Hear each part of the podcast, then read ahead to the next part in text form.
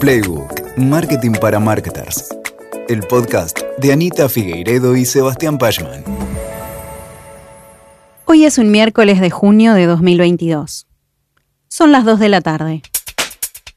Augusto levanta la cabeza del monitor y se pierde en sus pensamientos. Tiene el ceño fruncido y se muerde un poco la lengua. Está intentando hacer una cuenta mental para entender si la propuesta que le acerca su proveedor, Francisco, le termina de hacer sentido o no. No cierra, piensa. Es una sensación más que una certeza. Algo no le da confianza del todo. No le termina de convencer. Piensa en Francisco Celín Flores, el responsable comercial de una de las compañías que le provee insumos con frecuencia. Parece un buen profesional. Y conoció a Augusto a finales del 2021, cuando se lo presentaron en una llamada de Zoom. Esa fue la primera vez que Augusto y Francisco dialogaron con la cámara prendida. Y también la última vez que se vieron, a pesar de tener intercambios todas las semanas. A partir de ese momento, solo habló con Francisco por WhatsApp o teléfono. O por Zoom, pero sin cámara. Hoy él le presenta esta propuesta que a primera vista parece responder con lo que Augusto quería, pero aún le genera dudas es que el trabajo de Augusto no es fácil. Es manager del área de compras de una gran multinacional. ¿Y cómo le cambió la vida en los últimos años? Con la cámara apagada y los auriculares puestos, se acuerda de cómo pasó de trabajar en Catalinas de 8 a 17. Tenía una oficina y una secretaria. Iba a trabajar enfermo, hasta con fiebre, llueva o truene, y se ponía contento los días que podía enganchar la vuelta a casa sin tránsito. Como a cualquiera de sus colegas, cada día iba a visitarlo un proveedor. Decenas de comerciales de las compañías a las que les compraban generalmente armaban reuniones presenciales que juntaban a 8 o 10 personas y desfilaban por los pasillos y corredores de la gran empresa. ¿Hace cuánto tiempo que no tengo una reunión presencial con 10 personas? piensa Augusto. Más de dos años pasaron ya. Hoy se encuentran, pero por teléfono. Es bueno, porque puede estar mi jefe, que se conecta desde San Francisco, o el técnico, que tiene tan poco tiempo y que ahora sí puede participar de las llamadas, reflexiona Augusto convencido. Aún así, Augusto extraña conocer realmente a las personas con las que hace negocios. Se da cuenta de que ya casi no sabe quiénes son sus interlocutores. Y si bien no quiere volver a la oficina, no deja de sentir que le sería útil construir una relación personal con muchos de estos proveedores una relación fuerte, que haga más fácil la interacción cuando las papas quemen. Y las papas queman con frecuencia. Hoy es un miércoles de junio de 2022. Son las 2 de la tarde. Augusto levanta la cabeza del monitor y se pierde en sus pensamientos. Tiene el ceño fruncido y se muerde un poco la lengua. Está intentando hacer una cuenta mental para entender si la propuesta que le acerca su proveedor, Francisco, le termina de hacer sentido o no. Con los auriculares puestos, casi no escucha la tele de fondo con Minnie Mouse cantando canciones. Ni a Jacinta, su hija de tres años que juega a su lado con cartones y papeles, a que tiene una computadora, un escritorio, un teléfono y un trabajo en el que llama a muchas personas y habla sin mirar a la pantalla y hace muchas cuentas mentales. A su lado descansan la pila de ropa para lavar y la mochila del jardín. Augusto vuelve a pensar en Francisco y resopla. No cierra. Hola, soy Lula Sarte, marketer, actriz de voz, estudiante de locución, madre de dos y miembro del equipo de Proteína Marketing. ¿Y esto? Es Playbook. Las audiencias están en continua evolución. Aún así, en los últimos dos años, vimos cómo algunos cambios se desplegaron con una velocidad sin precedentes y cómo la pandemia y la nueva normalidad afectaron y afectan la manera en la que trabajamos y en la que hacemos negocios. Te doy la bienvenida a nuestro episodio de hoy. Acompáñame a conversar con Anita Figueiredo y Sebas Pashman, co-founders de Proteína Marketing y profesores de estrategia de marketing, sobre la evolución que observamos en las audiencias B2B y qué fenómenos podemos esperar que sucedan en un futuro cercano. En este episodio vamos a conversar sobre las particularidades de las audiencias B2B, los comportamientos y las búsquedas que las caracterizan, la evolución de estas audiencias durante los últimos años y qué tenemos que hacer las y los marketers para mantenernos relevantes para ellas. Y claro, como ya es costumbre, te invito a que escuches hasta el final, porque justo antes de concluir este episodio, contaremos con la opinión experta de Giuliano Duccini, especialista en marketing B2B, emprendedor y también podcaster. ¿Empezamos? Hola Anita, hola Sebas, ¿cómo están? Hola Lu, qué bueno encontrarnos una vez más en un nuevo episodio de Playbook. Hola Lu, hola a quienes nos están escuchando también, que cada vez son más. Felizmente. Sí. Bueno, el tema de hoy es muy interesante. Me encanta dedicarle un episodio al mundo B2B. Es un universo con bastantes particularidades, así que es importante reflexionar sobre su evolución y sus cambios. ¿Arrancamos? ¿Vamos con la primera pregunta? Vamos. Dale. Quisiera que antes de hablar de la evolución y de los cambios de las audiencias de los negocios entre compañías, hablemos primero de las diferencias entre el mundo de los negocios B2B y el de los negocios B2C. Sebas, ¿nos contás algo sobre esto? Me parece bárbaro, dale. Establezcamos, si les parece bien, algunas diferencias respecto de los negocios, ¿sí? B2B, que quiere decir business to business, y los negocios B2C, ¿no? Business to consumer. Pero antes, les propongo que hagamos una aclaración importante. Cuando hablamos de procesos de marketing y procesos comerciales orientados a compras entre empresas, es un error común pensar que en este tipo de negocios la audiencia es inanimada, que le hablamos y le vendemos al ente empresa. Claro, nos encontramos muy seguido en conversaciones de marketing en donde pareciera que nos imaginamos a un quit vendiéndole a otro quit, a una compañía que se da la mano con otra compañía, pero esto no es así. Tal cual, Anita. Esto nunca es así. Las empresas no compran nada. Las compañías que les venden a empresas no existen. Existen compañías que les venden a personas que están decidiendo en un rol profesional. Esto es clave, ¿eh? Entonces, bueno, siempre tenemos que recordar a esta audiencia. En cualquier situación, el trabajo del marketing es comunicar a personas entre sí. Exacto. A partir de ahí entonces, digamos que la gran diferencia en el tipo de audiencias es esta. Las personas están decidiendo y comprando dentro de un rol profesional o fuera de ese rol. Qué buen primer punto. Entonces, los negocios B2B responden a las necesidades, intereses y desafíos de las personas que realizan compras a nombre de una organización, en lugar de adquirir productos o servicios para ellos mismos a título personal. Pero en lugar de pensar a la propia compañía como cliente, tenemos que pensar a las personas de esta compañía y a los roles que cumplen dentro de ellas como nuestros clientes. Exacto.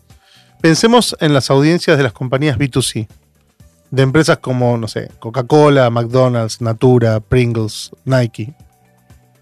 Por, por, mencionar algunos nada más, ¿no?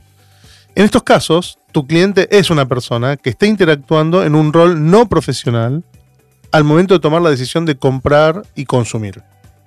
Pero, si pensamos en audiencias de las compañías B2B, de compañías como Proteína, por ejemplo, Hmm. ¿sí? Accenture, eh, IBM, Havas o Globant, ¿sí? Como por, también por mencionar algunas de, de las que son 100% B2B.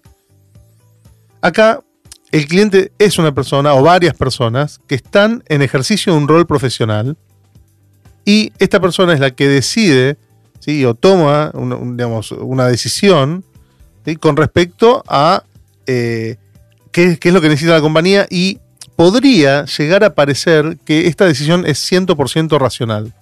Pero eso también es un error. Porque aquí también las decisiones tienen fuertes condimentos de emoción y de intuición. Es algo que nos olvidamos eh, seguido. ¿eh? La persona busca un software para la empresa y es verdad, no sigue los mismos criterios y pasos que una persona que pretende comprar una heladera para su cocina.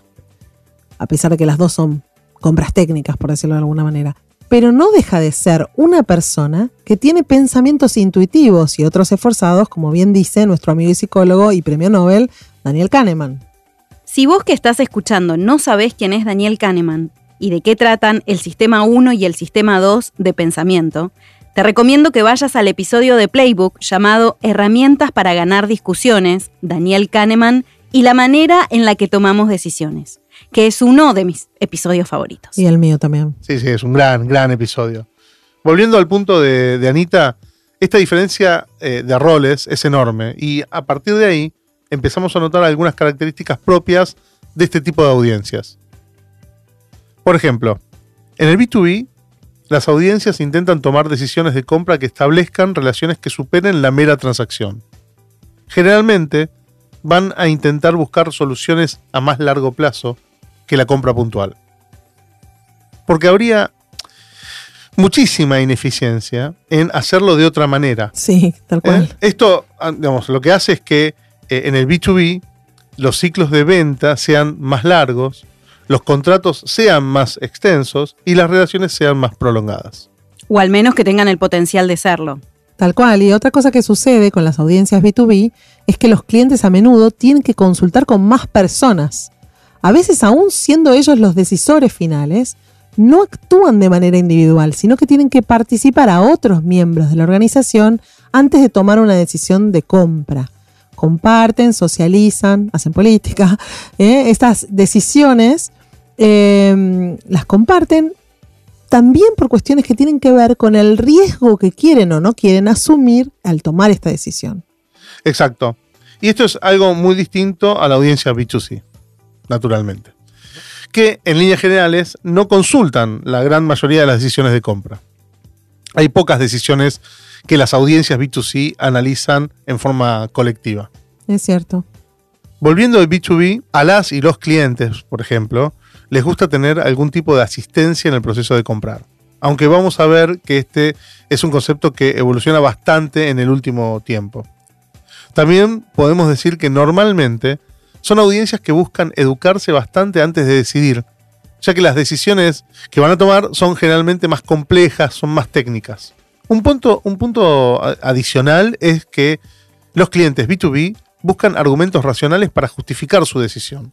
Esto no quiere decir que la decisión sea necesariamente racional, pero sí que intentarán encontrar elementos lógicos y argumentaciones que sean sólidas que puedan sustentar la decisión que tomaron frente a otras personas. Claro, como por ejemplo eh, puede ser retorno de la inversión, la eficiencia, el tiempo de implementación o las condiciones financieras del acuerdo. Sí, por eso, si queremos relacionarnos con esta audiencia, debemos construir una marca que inspire confianza y que aporte este sustento a la decisión que tu cliente deba tomar. Qué palabra la confianza, ¿no? Ese es uno de los puntos principales, precisamente porque quien decide eh, en el B2B pone en juego, como hablamos antes, parte de su reputación profesional al hacerlo. Esta decisión lo puede comprometer o catapultar para arriba dentro de la organización. Más allá del análisis que hace el decisor en términos de producto de servicio que va a adquirir, si está, si es bueno para la compañía o no, cumpliendo con ese rol profesional que tiene, hay seguro una segunda dimensión de la decisión, que es mucho más personal y pasa por el riesgo de reputación profesional que considera que está asumiendo al inclinarse por una alternativa o por otra. Tal cual, Anita. Veamos un ejemplo de eso que decís. Hace un tiempo, un cliente nos contaba lo siguiente. Sus clientes son todos CFOs de empresas medianas y grandes. Ellos tienen una marca que no es la número uno del mercado, pero es una alternativa que ofrece el mismo valor que la número uno a un mejor precio. Pareciera lógico que los CFOs, al analizar las propuestas de ellos y las de sus competidores, que tienen más reputación, se decidieran por la propuesta de ellos, pero no siempre pasaba así. Y aquí lo interesante es lo siguiente. Habían detectado que si el CFO era nuevo en su puesto, un CFO flamante, o un CFO muy joven, nunca tomaba la decisión en favor de la marca que no fuera la número uno. Porque necesitaba una garantía de confianza adicional que era el valor de esa marca líder. En cambio, CFOs de más trayectoria o con más años en la organización no sentían necesidad de apalancarse en la reputación de esa marca y se sentían lo suficientemente confiados como para poder elegir una marca que les ofreciera un mejor valor. Ellos decidían, analizaban esto. ¿Por qué? Porque tienen más espalda profesional para bancarse la decisión.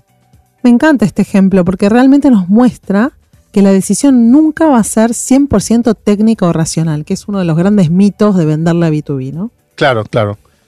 Y por eso es tan importante para establecer esta confianza construir una marca referente que se posicione como experta en los temas que le preocupan a tu audiencia. Para brindar ¿sí? a tu audiencia esa seguridad al momento de dar el paso hacia la contratación.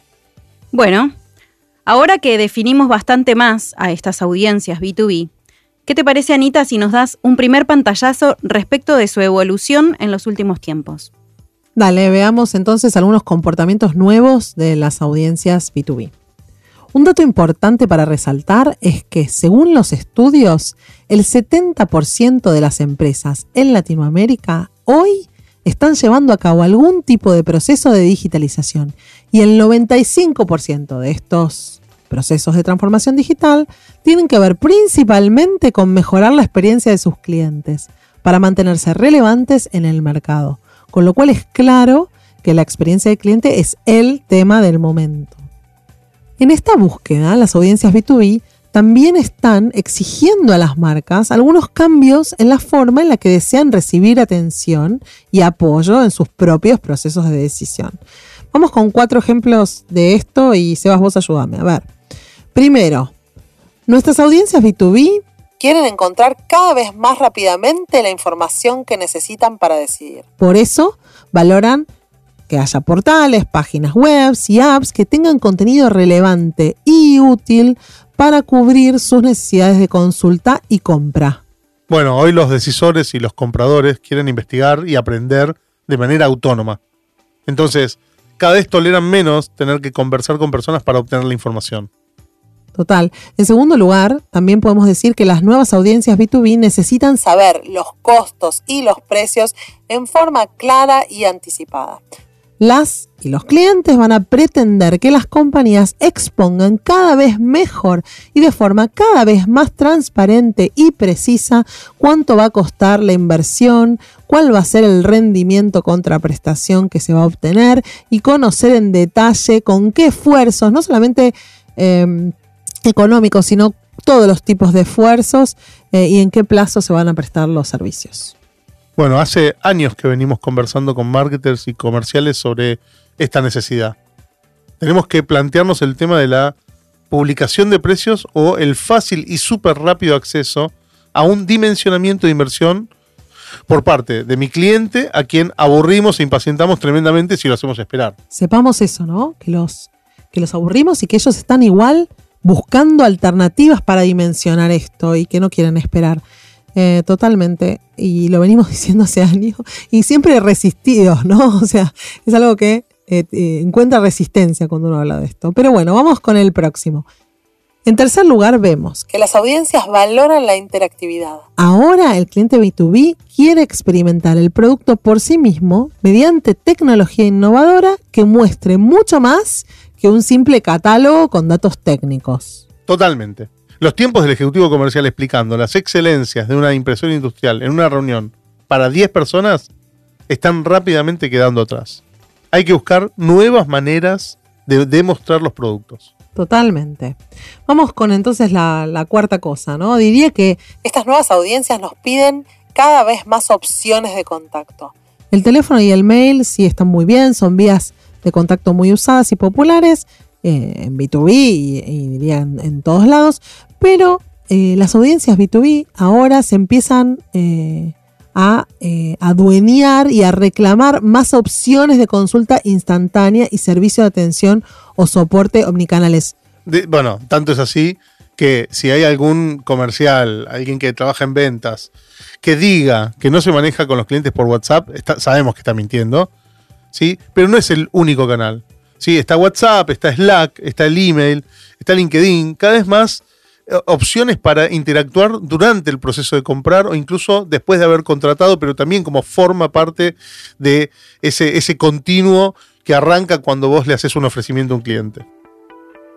Entonces, eh, hablemos ahora del virtual selling, esta tendencia que llegó para quedarse y que impacta cada vez más en la manera en la que las compañías se encuentran con sus audiencias B2B. Y por supuesto determina el tipo de marketing que tenemos que hacer. ¿No, Sebas? Sí, es cierto, eh, es una de las tendencias y creo que llegó para, para quedarse, ¿no? El virtual selling. Con la pandemia, la manera en la que las compañías se organizaron para vender cambió de manera profunda. ¿eh? Las empresas de todas las industrias fueron migrando rápidamente hacia los canales de venta digitales. En el B2C esto fue un boom total y hubo una explosión en el canal de venta de e-commerce. Pero por supuesto que el B2B y sus dinámicas también se vieron afectadas, no fue solamente cosa del B2C. Cambiaron las maneras de vender, pero también las preferencias al momento de comprar. Al principio diría que esto sucedió por necesidad, por la pandemia, ¿no? Pero luego se notaron beneficios y se pudieron mejorar los procesos comerciales adoptando nuevas prácticas que en líneas generales dieron más libertad a nuestras audiencias B2B. Libertad que ahora no están dispuestas a resignar. En el mundo hoy eh, las grandes consultoras como McKinsey, Accenture o, o, BCG le llaman a esto virtual selling, ¿no? Que es la capacidad que habilita a la compañía a deleitar a sus clientes apalancándose en herramientas digitales y en tecnología. Entregando los recursos correctos, interactuando en los canales adecuados a lo largo de todo el Customer Journey. Este virtual selling es una adaptación. Tiene que ver con que equipos que antes hacían todas sus ventas en persona, hoy tienen que organizarse para tener, por ejemplo, vendedores internos. Venta híbrida, virtual, en persona, eh, mix, e-commerce, B2B o equipos de especialistas virtuales on demand. las formas son muchas y variadas, ¿eh? pero la tecnología y lo digital están ahí muy presentes en todo el proceso de vender. Totalmente, hoy podemos decir que las audiencias B2B son más autogestivas de lo que eran antes y no disfrutan tanto como antes de los rituales y de las serenatas que hacían durante el proceso de ventas en otra época. Me acuerdo mil, ¿no? Eh, viajes, ¿no? Eh, eh, presentaciones de tendencias, hay mucho, mucho que ya no es tan atractivo. Sí, yo me acuerdo que era súper habitual que el vendedor te visitaba, te dejaba muestras, te llevaba a comer o te reunías varias veces con muchas personas en reuniones eternas. Ay, sí. Tal cual, hoy la vida personal y la vida laboral están tan mezcladas que muchas veces los horarios de trabajo se estiran por fuera del horario de oficina y entonces se requiere una nueva eficiencia que antes. Con ocho horas diarias que transcurrían presencialmente en la oficina y dedicación exclusiva al trabajo, eran prácticas que se valoraban. No es que las serenatas y rituales que menciona Anita no se disfruten sino que ahora el tiempo personal avanzó sobre la jornada laboral y lo laboral entonces tiene que ser más eficiente. Así, nuestra audiencia quiere hacer la mayoría del trabajo de manera autónoma. Las y los compradores cambiaron sus preferencias y cada vez más se sienten seguros, cómodos comprando a través del canal digital y del teléfono. Muchos de nuestros clientes no vuelven a la oficina más que algunos días a la semana e incluso están con reticencia a hacerlo. Los días que vuelven a la oficina se coordinan reuniones internas que quieren fomentar el team building, por ejemplo, y la unión del equipo interno. Si les queda tiempo y les resulta interesante, van a recibir proveedores, pero no siempre estarán disponibles para hacerlo. Claro, como que quieren ir eh, menos y cuando van, eh, coordinan para hacer cosas entre ellos, ¿no? Que no se ven nunca. Sí, además es cierto que los modelos tradicionales de venta presencial son también más caros para las empresas. Y esto se suma el hecho de que, en líneas generales, los productos son cada vez más técnicos y requieren cada vez más de venta especializada. Entonces, desde la pandemia, las empresas al dimensionar sus equipos comerciales, también tomaron dimensión de que pueden poner asesoramiento experto sin tener que mandarlo a recorrer clientes. Y así también pueden acceder a nuevos mercados, ya sea nuevos territorios o nuevos segmentos. Por ejemplo, muchas empresas empezaron a mirar a las pymes, que antes no, las tenían en cuenta. Por otro lado, se está viendo que a las audiencias les resulta más y más fácil interactuar con proveedores en el territorio virtual. Totalmente, es un win-win para ambas partes. Los equipos comerciales ganan reduciendo el tiempo de viaje. Los equipos de respuesta son más eficientes y se accede a nuevos mercados. Esto no es nuevo, por supuesto. Ya el mundo tenía enormes casos de éxito que se mostraba o sea, evidenciaba súper fácil que el modelo este funciona y escala mucho mejor que el otro. Atlassian, por ejemplo, ¿no? que es una de las compañías de software más grandes del mundo con su producto Gira, desde el primer día y mucho antes de la pandemia sostuvo un proceso de ventas que es online first. Y así, desde Australia, puedes llegar a cualquier parte del mercado y a cualquier tamaño de empresa. Ellos lo hicieron mucho, mucho antes de la pandemia, como decía recién, y, no son los únicos. HubSpot es otro ejemplo que se maneja de la misma manera. Hoy ya no solamente las compañías de software están probando este modelo de ventas, sino que muchas otras. ¿Sabes qué? Te escucho hablar y me quedo pensando en cómo cambió el mundo en estos últimos años. Cómo cambiaron nuestras audiencias y cuánto nos cuesta cambiar al mismo ritmo desde las compañías. Y no me refiero solamente a la pandemia, sino en general. Hace un tiempo leí un estudio de la consultora Bain que decía que desde el rol de vendedores siempre subestimamos que una gran porción de la decisión del comprador se forma mucho antes de hablar por primera vez con un representante comercial. Me acuerdo cuando me lo comentaste, me, me cayó la ficha muchas veces, ¿no? La decisión ya está, ya está tomada. Ya está tomada. Y también decía ese, ese mismo informe que desde el rol de compradores preferimos los recursos digitales, mientras que al vender sobreestimamos la importancia de las instancias en persona. O sea, le damos mucha, mucha, como, mucho lugar a este tema de encontrarnos presencialmente, ¿sí? O hacer eventos, ¿sí? Eh, o ferias y bueno, ese tipo de cosas hoy están en revisión. Es así. El 80% de los compradores ya determinaron las características de aquello que van a comprar antes de hablar con el vendedor.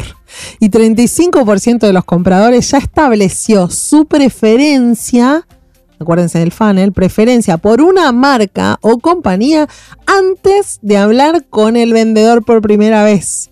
Así que si no estás presente de manera adecuada en digital, potencialmente podrías perder al 80% de tus buyers en la toma de decisión antes de hablar por primera vez con ellos.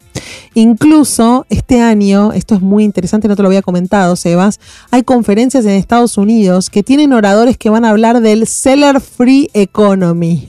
Un Tremendo. mundo en Tremendo. donde sí, un mundo en donde vaya limitándose el rol del vendedor, ya que hay estudios que destacan que más del 33% de todos los compradores y decisores preferirían tener una experiencia que fuera, escucha esto, sin personas de ventas de por medio. Bueno, vos querés sabés- matar. Vos sabés que, vos sabés que hace poquito en, en una de las clases de, de Ditela estábamos hablando acerca de la función del CRM y cómo el CRM asiste a la venta y cómo de repente podemos instrumentar un excelente marketing utilizando y analizando cuestiones que parten del CRM.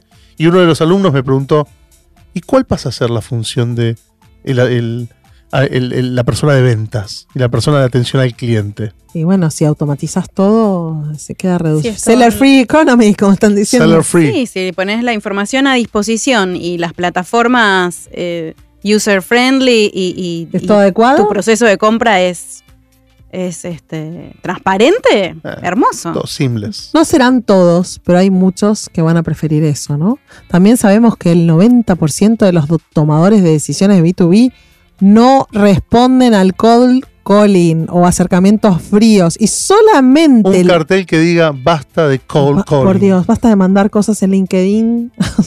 Sí, que generan Rechazo. ¿no? Estimado, no, no, a ver, no sé si les pasa a ustedes. Estimado miembro de LinkedIn. No. Dale, sabes que me llamo Sebastián. No, no lo saben. Qué triste. saben. Ni se esforzaron en saberlo. Dios mío.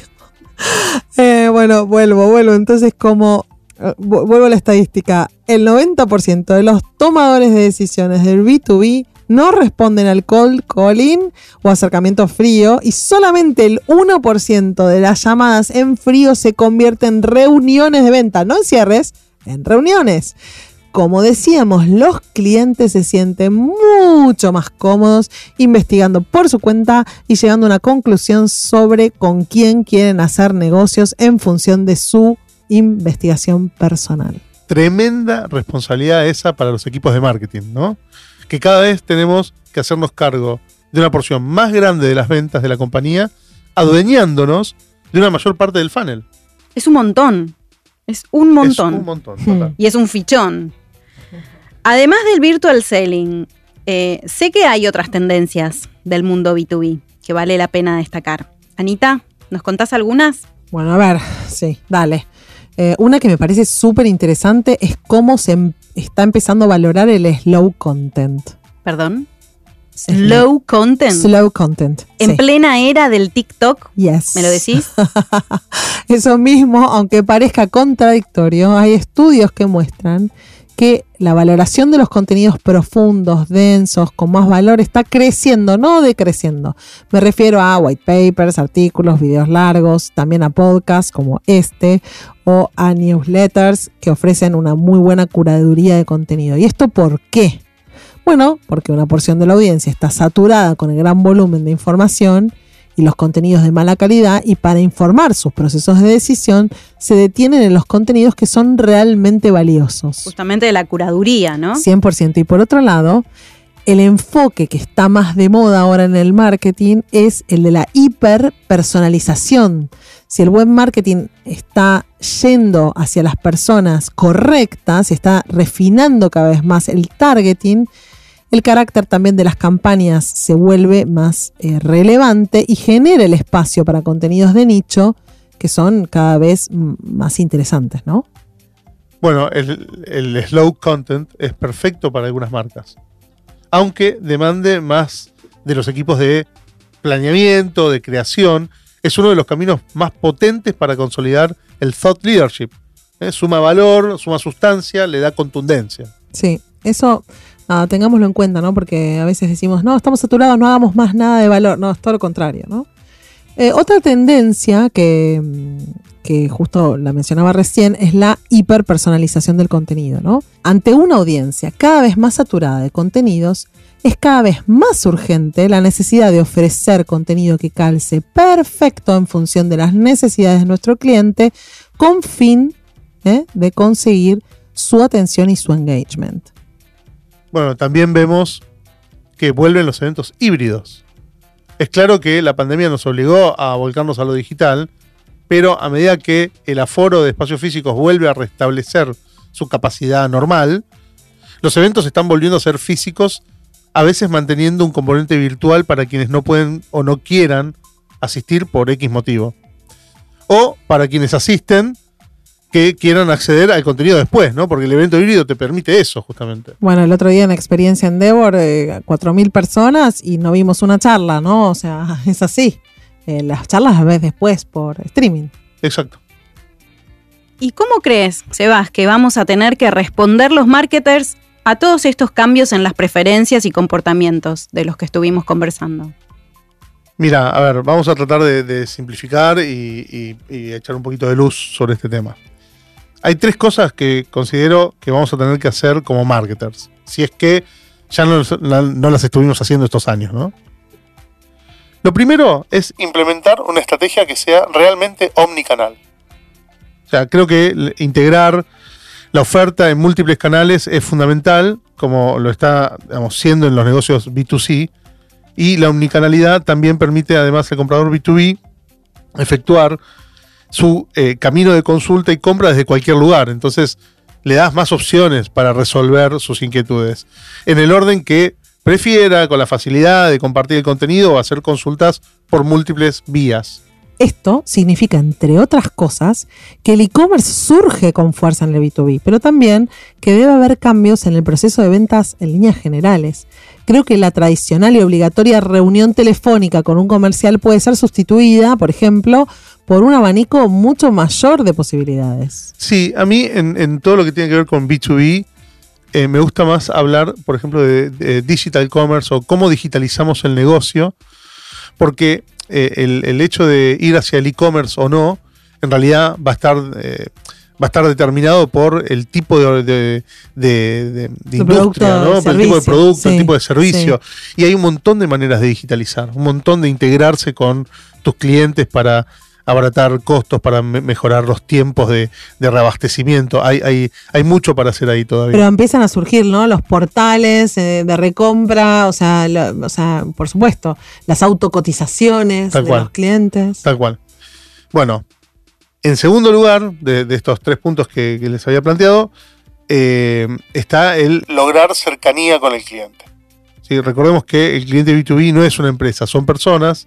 Es más, quien gestiona el proceso será una persona o un equipo ¿no? de gente, de, de empleados, que van a necesitar un lenguaje que sea comprensible, que sea cercano. Según McKinsey, el 76% de los clientes B2B esperan tener la posibilidad de hablar con un representante de la empresa en persona o por teléfono cuando se interesan por primera vez en un producto o servicio. Claro, el punto eh, tiene que ver con lo que hablábamos antes, ¿no? Es cuando ellos quieren. Cuando el cliente quiere, quiere hablar con una persona. Exacto. O sea, no me saquen las personas, sería Claro. eh, si yo las quiero. Claro, cuando yo las quiera, yo las tienen que estar ahí. Claro. ¿eh? Entonces, una vez que el cliente B2B ya tiene familiaridad con el, con el producto, la necesidad de hablar con un representante baja. Baja, eh, digamos, al 52% porque tan solo quiere cambiar alguna función o especificación técnica, cosas muy puntuales. Y únicamente el 15% necesita contacto directo si quiere solicitar un servicio que ya conoce. O sea, si ya lo recontra conocen, no me pongas personas. Déjame contratar directamente. A esto se suma que ante un problema técnico leve o alguna duda, el 73%, dice este estudio de McKinsey, de los clientes B2B prefieren resolverlo por sí mismos y de forma ágil. Hmm. Qué, qué interesante, ¿no? Estos datos son reútiles para saber qué tipo de atención al cliente ofrecer en cada etapa del proceso. Línea telefónica, email, chat en vivo, videos, tutoriales escritos, chatbots, eh, inteligencia artificial, no sé. Hay un montón de opciones, pero no todas son buenas para los diferentes momentos, ¿no? Y atado a esto también el tipo de contenido que ofrecemos. Ah, sin duda. Eh, total, total. Creo que ahí, ahí viene. Hay, un gran tema de cómo, cómo ofrecemos ese contenido. O sea, cómo hacemos disponible ese contenido para estas personas dependiendo en qué etapa se encuentren, ¿no? Bien, entonces, teníamos tres puntos. Primero, hablamos de implementar una estrategia que sea realmente omnicanal. Segundo, hablamos acerca de lograr esa cercanía que necesitamos con el cliente, entendiendo cuándo quiere contactarse con nosotros. Y en tercer lugar, ¿sí? Vamos a hablar acerca de la centralización de los datos. La importancia que tiene la centralización de los datos. ¿sí? ¿Por qué? Porque es necesario simplificar. Es necesario que no nos metamos en un universo donde cada vez es más complejo porque las empresas tienen diferentes software para gestionar información, tanto los equipos de marketing como los equipos comerciales. Y eh, es necesario que todo eso vaya a una misma base de datos, toda la información concurra en un mismo lugar. Y la mayor sencillez está en que incorporemos una tecnología capaz de centralizar todos los procesos clave en un único lugar, como un sistema que gestione la información del producto, como las bases de datos de clientes, que se puedan gestionar la- los recursos de marketing, que podamos saber en qué están las personas que están implicadas en el proceso de vender, tanto del lado de marketing como del lado comercial, y que los procesos sean claros, que sea algo accesible, que uno pueda visualizarlo, ¿sí? y que toda la organización pueda entender en qué está un cliente, una propuesta, un, proyecto, o sea, que sea algo accesible, algo eh, que se pueda visualizar. Totalmente. Usar una única fuente de referencia de los datos de la empresa y catálogo hace mucho más fácil la consulta y la toma de decisiones a los equipos de marketing y a los representantes de ventas. Es eh, el salto digi- digital definitivo que necesitamos para ahorrar costos, para aplicar la tecnología de forma eficaz y eh, seguir siendo creativos, ¿no? En cambio, si tenemos 20.000 cosas, esto no se puede hacer. Bien, y se me está ocurriendo que eh, a estos tres puntos le podemos sumar eh, algo también que es una tendencia fuerte, ¿sí? que tiene que ver con algunas herramientas ¿sí? que nos pueden sumar para la venta, que es, por ejemplo, la realidad aumentada y o la realidad virtual. ¿no? Como antes de- decíamos, ya es cada vez menos efectivo llevarse un discurso preparado a un evento de la industria o la reunión de un con un posible cliente, ¿sí? porque nuestras audiencias están hartas de escuchar quieren ver, quieren probar, quieren experimentar por sí mismas. De hecho, el 70% de los compradores B2B investigan marcas viendo videos y googlean para, aprender. Entonces, si bien desde hace años que las demos son parte vital de, de muchos procesos de venta en B2B, eh, tanto en canales públicos, por ejemplo, la página web o en, un marketplace, como en las presentaciones, donde vos le mostrás al cliente de qué se trata tu producto o tu servicio, hoy la tecnología nos estaría permitiendo empezar a pensar que estas demos puedan tener un toque un poco más innovador, que puedan tener otro tipo de acceso. Totalmente, usamos ahí, entonces ahí vemos compañías que usan videos o contenido interactivo como eh, conteniendo realidad aumentada o realidad virtual y es más que un truco, ¿no? Eh, o es más que la tendencia metaverso, ¿no? Puede ser la presentación perfecta de tu producto o servicio en persona o a distancia sin tener que cargar con prototipos, con catálogos de producto. Puedes sumar un montón. Bien, y eh, en línea con eso, digamos, vos imaginate que podés trabajar lo que es la personalización de la experiencia. Entonces, al igual que un consumidor B2C, el cliente B2B espera que el mensaje y la presentación de un producto o servicio estén adaptados a su perfil. Incluso te diré que un poco más que el B2C. Eh, y al momento en que está transitando ¿sí? ese journey que tiene como cliente, bueno, ve- ver qué tiene para él la propuesta.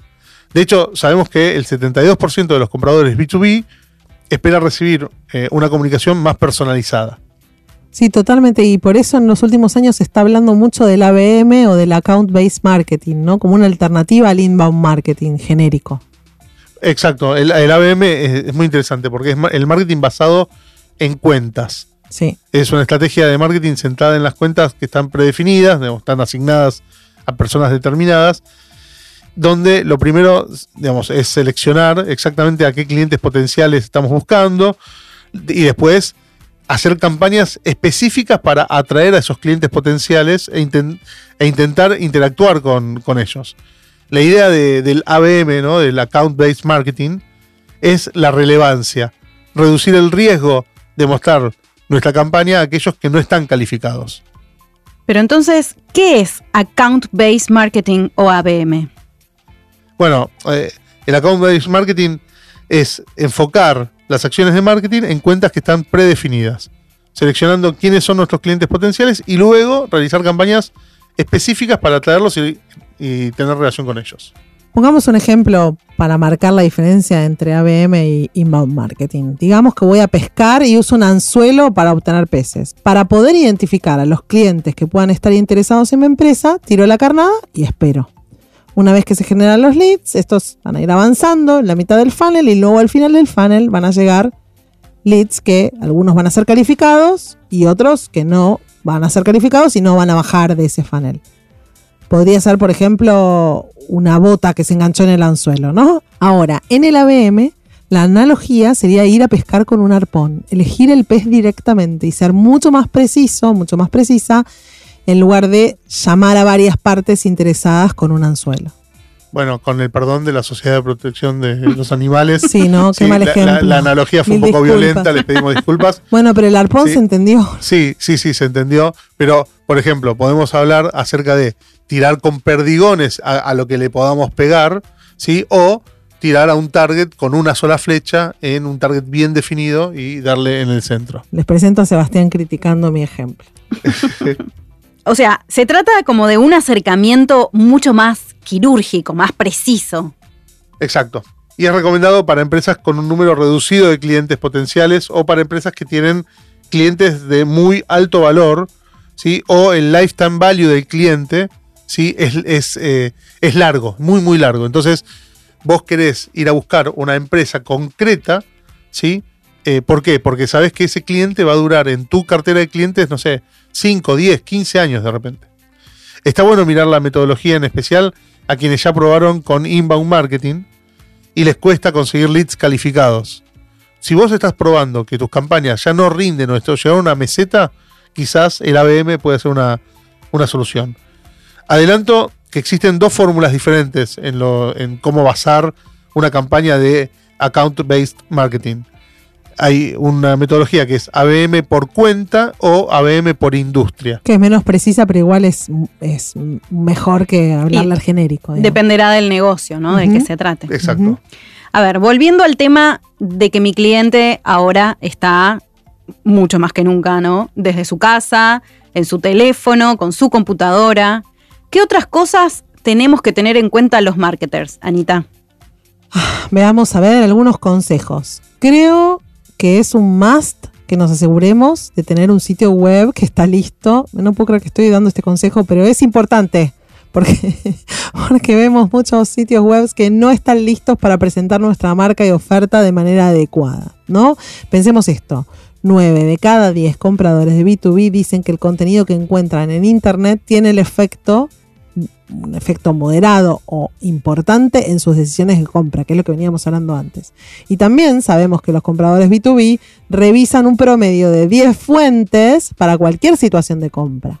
Claro que las compras más costosas o complejas requieren de mucha más investigación y mucha más revisión de contenido, pero es cierto que nuestros clientes están educados e informados y buscan proveedores que entiendan sus puntos débiles y tengan conocimiento de la industria. Esto significa que toda nuestra presencia digital debe dar cuenta de la expertise de nuestra compañía y debe optimizarse para que tengamos éxito. Y para empezar a ordenar nuestro ecosistema digital, sí o sí tenemos que empezar por el website, que es nuestro hogar ¿no? digital. Es tan así, tan así.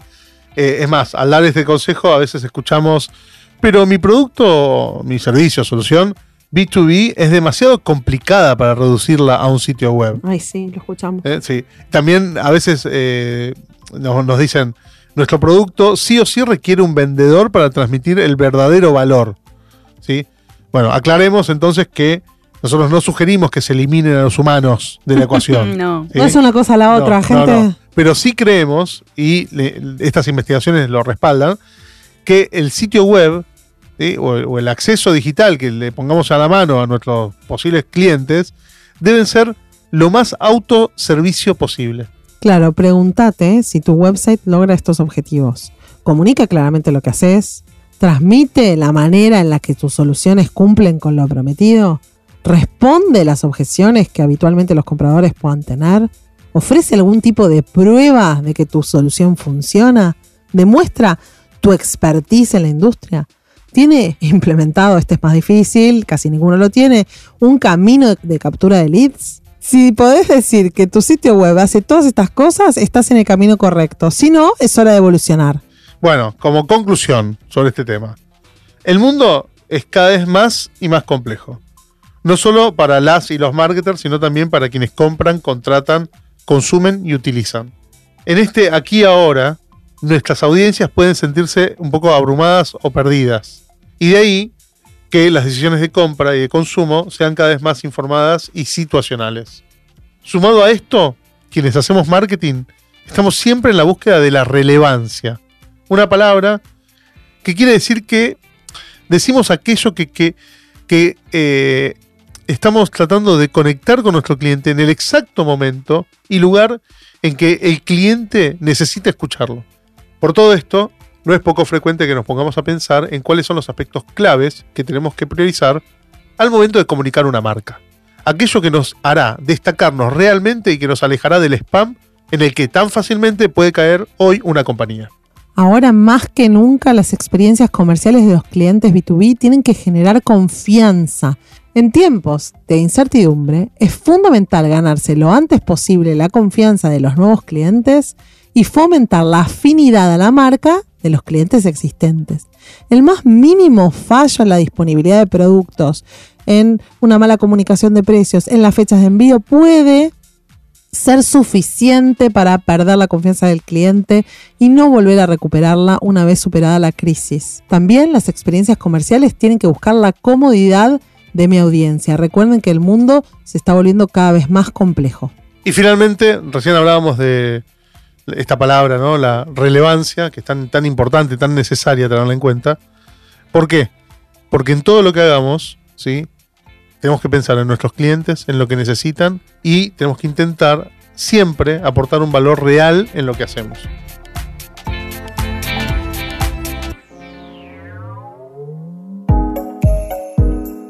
Excelente, me encantó este episodio. Hasta acá hablamos de evolución y tendencias B2B de la mano de Anita y Sebas. Pero no queremos terminar este episodio sin antes sumar la opinión experta de Giuliano Duccini. Es fundador de Conversa.tech y un especialista en marketing y contenido B2B. Tiene más de 20 años de experiencia en marketing y marketing digital, muchos de ellos trabajando en marketing B2B de grandes empresas. Giuliano también es podcaster y en su podcast, Conversa B2B, habla sobre los temas que tratamos hoy en el podcast y otros tópicos relacionados con contenido y marketing para negocios B2B. Ah, y no les contamos que Giu es brasileiro. Hoy nos saluda desde São Paulo. Bem-vindo, Ju. Hola, Sebas y Ana. Ah, gracias por la invitación. La realidad es que la discusión propuesta en este episodio está muy actual. Ustedes recorrieron prácticamente todo. Ah, pero yo tengo acá todavía cinco recomendaciones muy sencillas, pero como todo que es sencillo son difíciles de implementar, ¿no es cierto? Eh, primero, yo diría que es uh, la traer la mentalidad B2C para el B2B. El decisor B2B no es una empresa, es un humano que está más exigente con la experiencia de compra. Hoy te exige prácticamente el mismo nivel de atendimiento, disponibilidad, cercanía del segmento B2C. Pero hay que acordarse siempre que la decisión de compra es algo más racional. Aunque hoy tengamos más influencia del factor emocional, uh, eso puede ser creado especialmente por marketing y por el contenido disponibilizado durante el proceso. Uh, especialmente en el comienzo de la jornada, ya que al final de las discusiones normalmente ya están más duras, ¿no? Más discusiones más técnicas, la gente técnica está más uh, en la mesa discutiendo. El segundo súper importante es tener el approach correcto. Hay que poner los zapatos, ¿no es cierto? Los tipos están cansados de recibir mails, contactos por LinkedIn, llamados, todo muy genérico.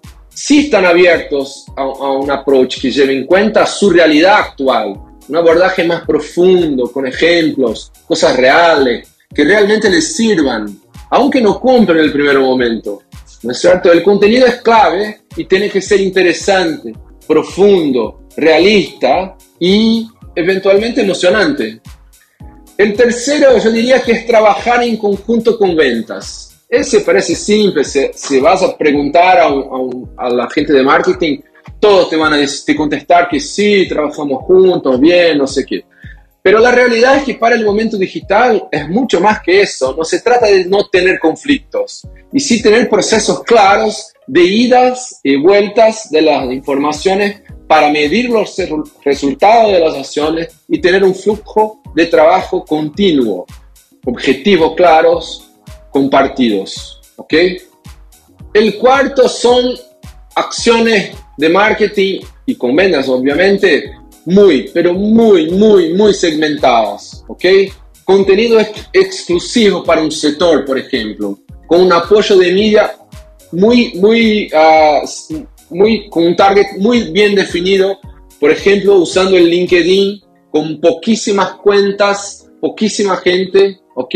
Acá podemos uh, la estrategia que hoy es muy, muy hablada, que, se llama llamada el ABM, o sea, el Account Based Marketing. Es algo que acá estamos trabajando en muchos proyectos con, con ese, con ese abordaje que suma ese abordaje segmentado con media, con el approach con ventas, una solución un poquito más compleja, uh, pero muy, muy segmentada.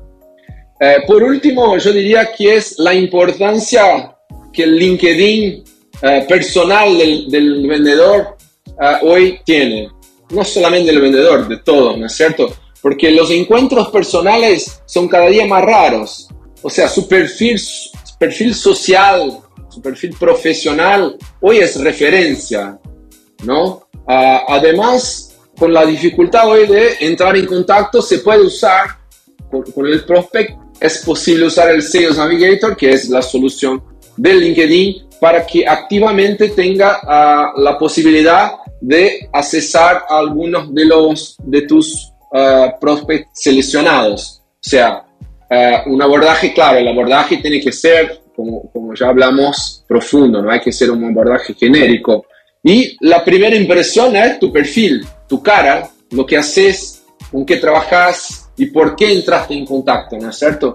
O sea, es algo que cambió mucho claro, siempre tuvo una importancia, pero hoy en día, afastamiento, ¿no? El acerca, la distancia que se impuso los días de hoy con el home office y eso, es más importante todavía. Me parece que es eso. Gracias otra vez. Un abrazo a todos y mucho suceso a todos. Chao. Qué interesantes las palabras de Giuliano. Y qué buena oportunidad para seguir pensando. Y a vos, que estás del otro lado, esperamos que este tema te haya sido relevante.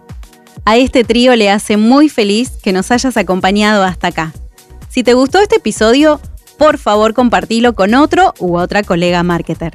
Por favor, suscríbete en Spotify o en Apple Podcast para estar al tanto de los próximos episodios. Y calificanos, que nos ayuda un montón. También, si querés, podés buscar la transcripción de este episodio en proteína.marketing barra playbook. Acompáñanos en el próximo episodio que llega en 15 días y que creemos te va a encantar.